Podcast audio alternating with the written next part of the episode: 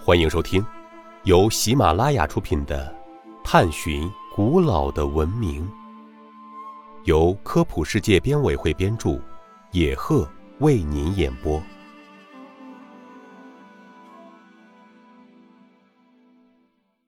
第十三集：中国的瓷都在哪里？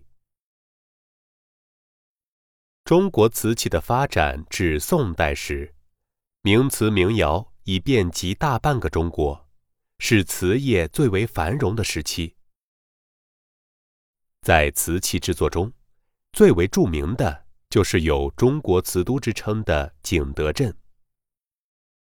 景德镇制瓷历史悠久，瓷器产品质地精良，享有“瓷器代表”的青花瓷，以景德镇出产的最为著名。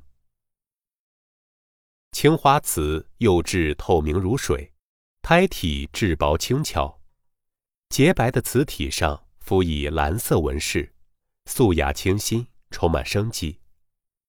青花瓷一出现便风靡一时。在明清两代，青花瓷成为中国瓷器生产的主流，备受人们的喜爱，成为帝王嫔妃、达官贵人的必备之物。包括欧洲人也常以珍藏青花瓷来炫耀自己的富有。听众朋友，本集播讲完毕，感谢您的收听。